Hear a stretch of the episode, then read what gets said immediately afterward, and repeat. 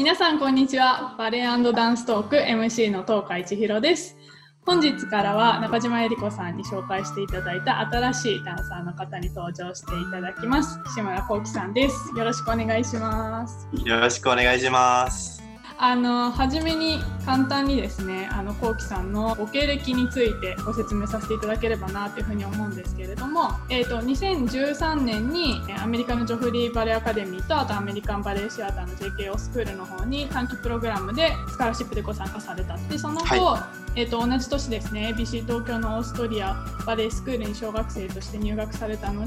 研鑽を積まれ、はい、2015年のユースアメリカグランプリでなんと日本予選3位。これもアメリカですね。アメリカのソルトレイクシティにあるバレエウエストに研修生として入団された後2017年からはドイツのキール州立バレエ団でご活躍中です。なんか結構アメリカが多いですよね、こうやって見てみるそうですね。急にドイツっていう感じですね。そう最後に急にドイツが出てくるっていう感じなんですけれども、はい、ちょっとあの、はい、今までのコウキさんのあのこう反省をですね振り返りながらバレエの話とかいろんな話聞いていけたらと思っております。よろしくお願いします。はい、よろしくお願いします。でじゃあちょっと初めにあの、冒頭にもお伝えした通りえりこさんからのご紹介なんですが、えりこさんとはどこで初めて会われたんですか？コンクールとかそういう感じですか？そうそうですね。コンクールとか、なんだろう、同じコンクールに出てることが結構あって、まあ彼女もすごいたくさん賞を取ってたので、いや、そうですよね。なんとなく、はい、やっぱり、あ表彰式とかでいつも見る子だなとか。で、そうですね、僕がヨーロッパに行ったタイミングで、やっぱ時間帯が一緒なので、結構話すことが多くなって、それで仲良くなったって感じですね。あ、そっか、こうきさんがドイツに行かれた時は、まだえりこさんはパリにいらっしゃったそうそうなんですよ。だから、パリにあのバケーションで行った時とかにあの案内してくれたりとか、そういうこともあって。今はどちらにいらっしゃいますか？あ、はい、今は日本の実家にいます。お、そうなんですね。日本はこのコロナの影響で帰ってこられた感じですか、はい、帰った理由は怪我なんですよ。怪我の治療で日本に帰って。そうだったんだ。いつぐらいから帰ってらっしゃるんですか ?12 月の半ばぐらいですね。あそうだったね。じゃあコロナよりも前ですね。そうなんです。本当だったら、その4月とかに帰る予定だったんですけど、ヨーロッパがコロナが本当にものすごい状態になってしまって、なかなか帰れずですね。怪我はどこの部署ですか？差し支えなければなんですけど。結構ダンサーに多い怪我なんですけど、うんうん、えっと、左のすねの目の前の骨なんですけど、うん、の疲労骨折なんです。あ疲労骨折なんですね。結構忙しかったんですか、はい、その直前というか。その僕の場合は、この疲労骨折自体が結構もう再発何回も繰り返してて、うん、で、やっぱり休むもな間もなく、どんどん次の次のっていう風な感じだったので、うん、うん、治って悪くなって治って悪くなってっていうのを繰り返して。体の使い方とかで特にそのすねに負担がかかりやすいとかそういう感じなんですか？はとてもあります。あと骨の形とかも結構影響するんですけど、僕はすねがその膝がちょっと入ってる半長膝っていうんですけど、うんうんうん。形をしてて、すねの真ん中がやっぱり膨らむので、あなるほど。衝撃がちょっとかかりやすいのと、それに対してふくらはぎの筋肉がすごく大きいので圧迫されたり。もう一つは使い方に関しては右足の方が開くのに対して左足がやっぱ開きにくいのをねじって使ってたところがあったんですね、股関節ってことですよね？開く開かないは。そうですね。はい、うん、なので膝下とかをねじったりその怪我した時にはもうプロとしての道を歩み始めた時だったのでそれからずっとやっぱり一から全部見直してとかその仕事休んでっていうことがなかなかできずそうですよね。そうですね。今やっと落ち着いて自分の体の使い方とかを見直してる時期ですね。そのこうすねに負担かかるっていうのはなんかやっぱりジャンプとかした時に負担がかかっちゃうっていう感じなんですか？それともこうなんていうんですかね？クラスのレッスンずっとやってるどのタイミングでもこう全体的にこうずっと負担かかってるっていう感じなのかどういう感じなんですか？ジャンプ自体がまずそのたわむ骨がこうたわむ動きなんですけどプラスそのバレエってひねりとかねじりが多いじゃないですか、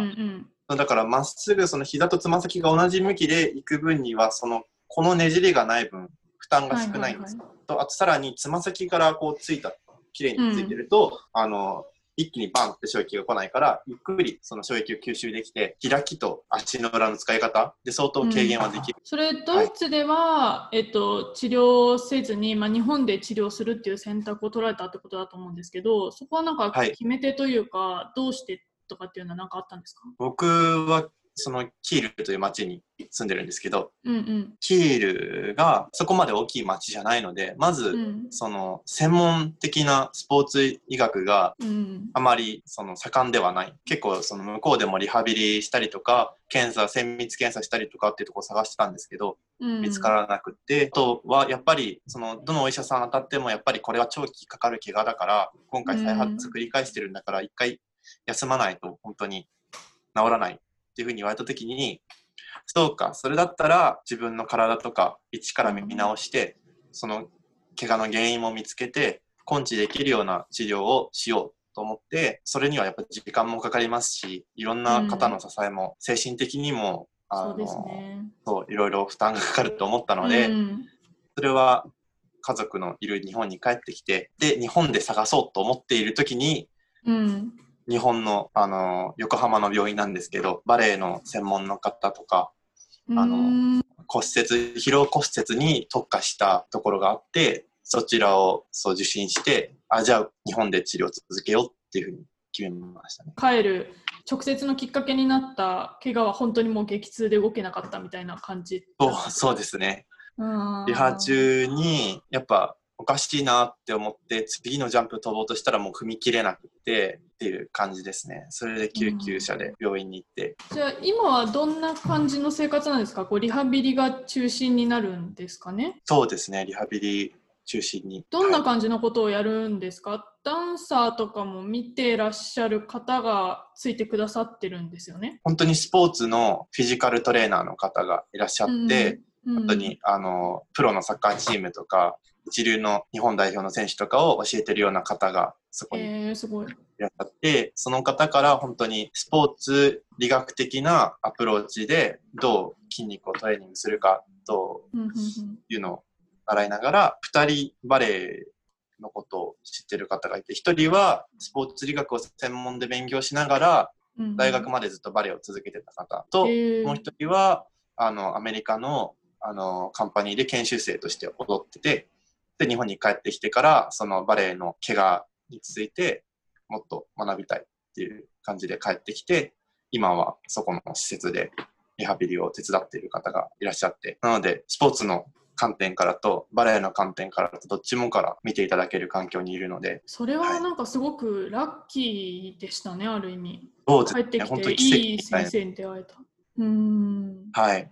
日本あの自分の住んでるところからもそんな遠くないので。今なんかどれぐらいこう戻ってきてる感じなんですか？こう治るところのなん、まあ、100%で完全に治るとしたら何パーセントぐらいに今いるイメージですか、はい、その怪我自体はもう8割ぐらい治ってきてる。じゃあもう本当にあとちょっと。はい。あとはもうジャンプの感覚を戻さなきゃいけないのでこの怪我のルールとしては100%完全に治るまではジャンプの練習に移れないですね。この怪我の怖いところって、最初のうち痛くないんですよ。全く痛くなくて、あ、そうなんで、運動してる時も、その、あのー、ちょっと痛いかなって思った後に、また痛くない期間があるんですよ。で、またそれが終わってから、急に痛い、痛くなってきたって思って、その時にはもうだいぶ骨がひび入っちゃってたりするので、で、歩くことにも痛みは感じないですし、だから本当にちゃんと向き合って感知させないと、また無理して悪化させちゃうっていうのがすごく多い怪我なので、だから難治性って呼ばれてるんですよ。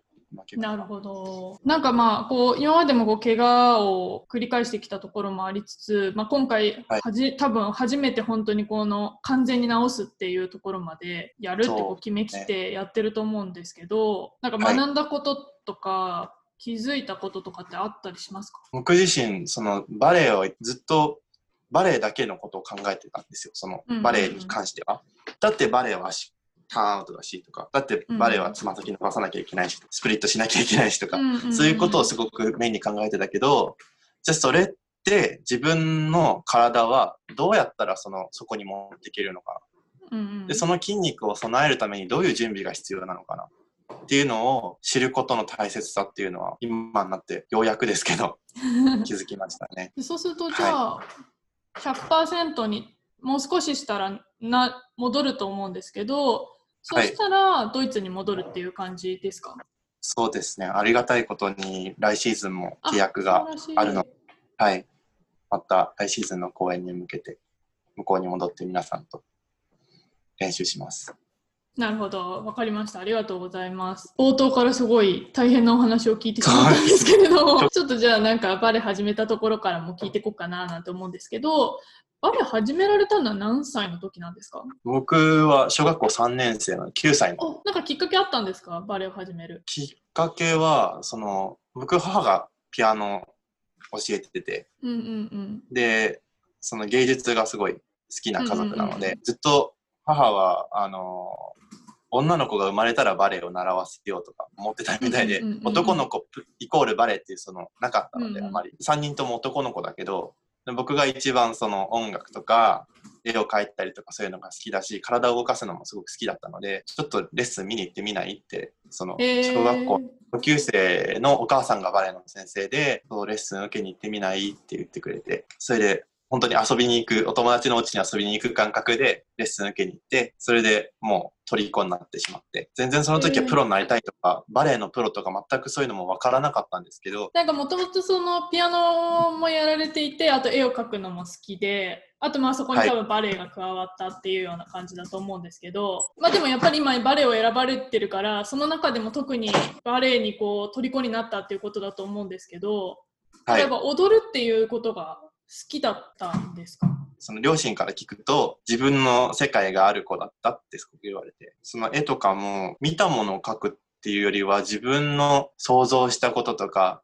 夢に出てきたお話とかをすごく書いてて、そういうのが好きだったんですよね。なんか、世界に入れる、別の世界に入れるとか、ファンタジーの世界に入れるとか、っていうのがすごく好きで、で、バレエのレッスンを受けに行った時に、やっぱすごい綺麗な音楽にあって、うん。うん、その中で自分が動けてっていうのはすごく楽しいなと思って。じゃあもうなんか本当にバレエは結構ぴったりはまったんですね。自分のこうなんかそうですね。も持ってるものと。そうですね。あの世界観がドハマりしましたね。じゃあそんなバレエ少年だったこうきくんが、はい、えっと、ジョフリーとかアメリカンバレエシアターのスクールに行かれた時ってこれは何歳になるんですか？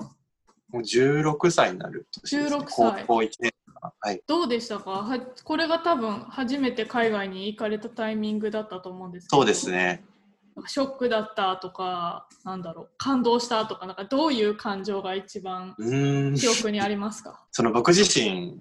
その留学することも全然重く考えてなくて、うんうん、講習会を受けに行くつもりで行ったところで、うんうん、そのオーディションであの選ばれて後から手紙が届いた時にそのニューヨークのバレエ学校からサマーのスカラもらったよっていうのを聞いて、え？って。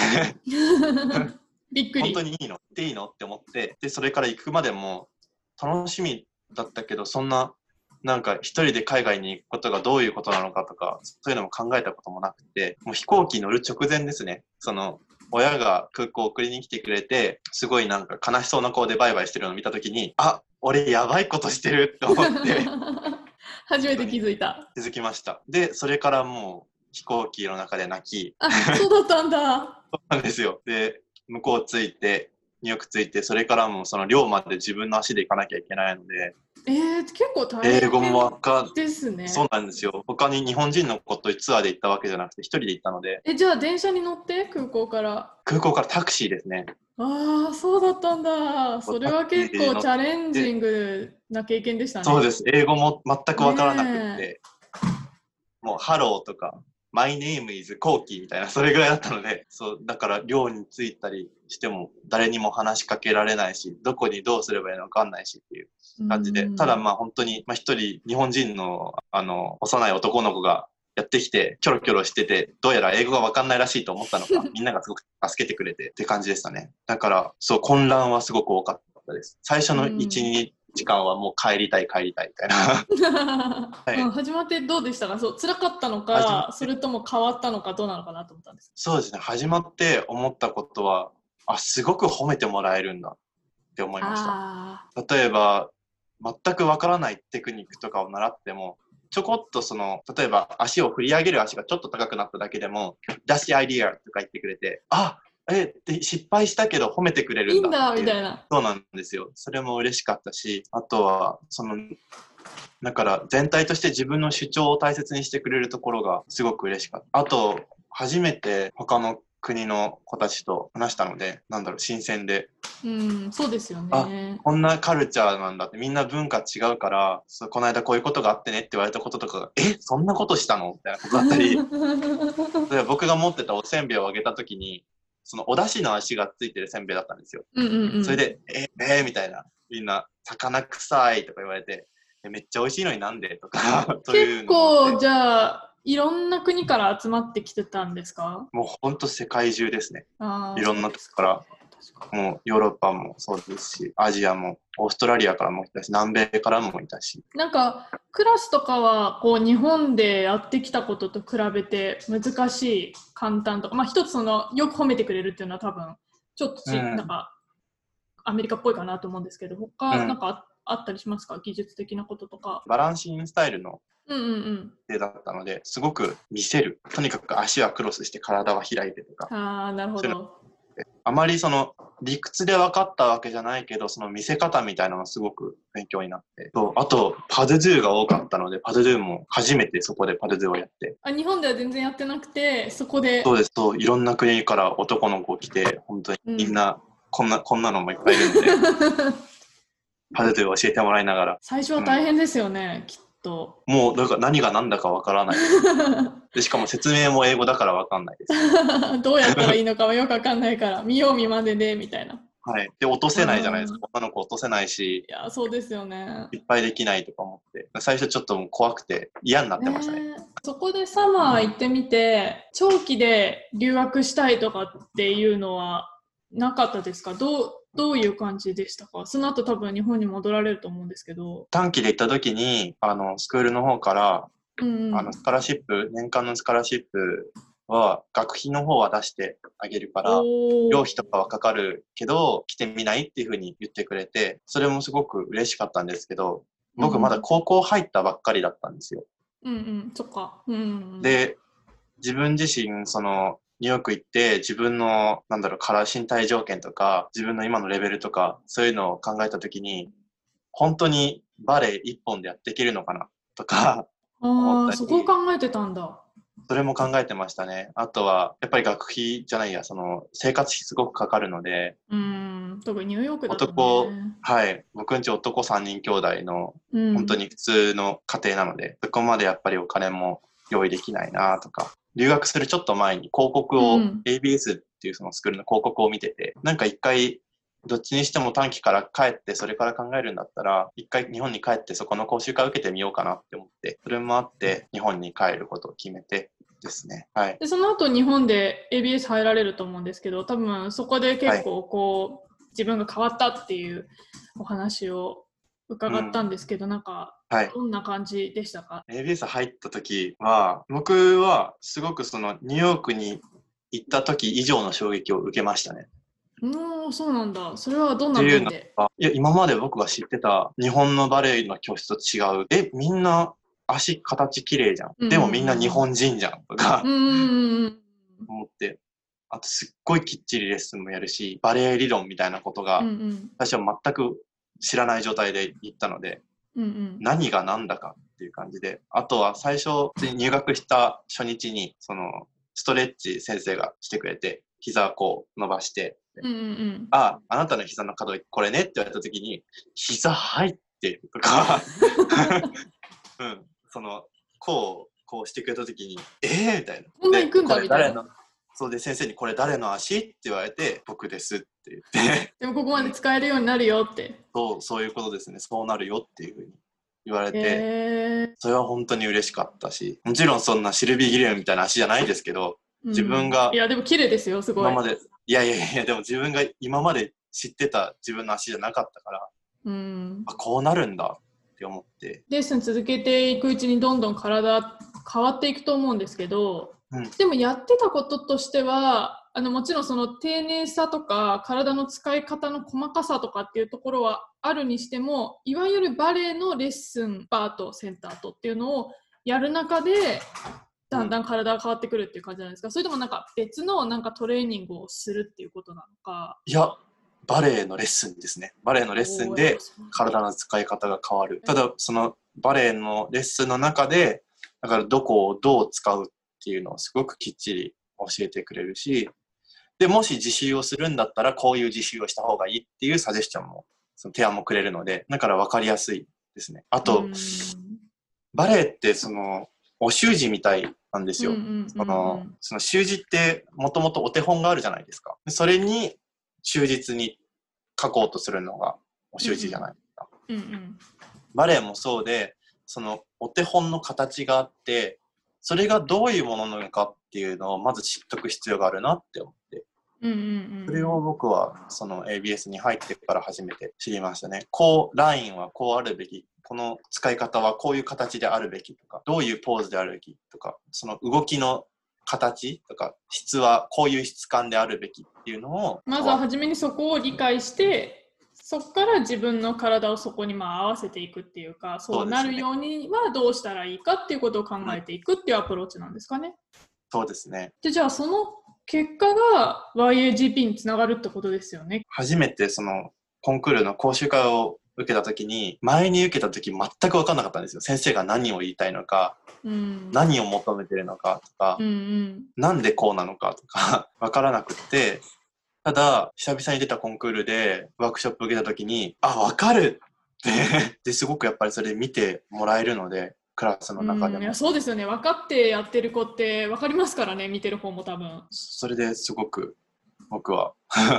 あ、よかったって、ちゃんとバレエ、バレエ語がわかる人になれたのかもしれない。で、コンクール自体もそこで初めて3位入賞して、すごい。スカラシップとかもいただけたので、自分がずっともう本当にコンクールとかから離れて、一生懸命自分を変えようと向き合ってきた結果が、誰かから評価されたっていうのがすごく嬉しくて、ね、あ、間違ってなかったって、正しい選択できたんだっていう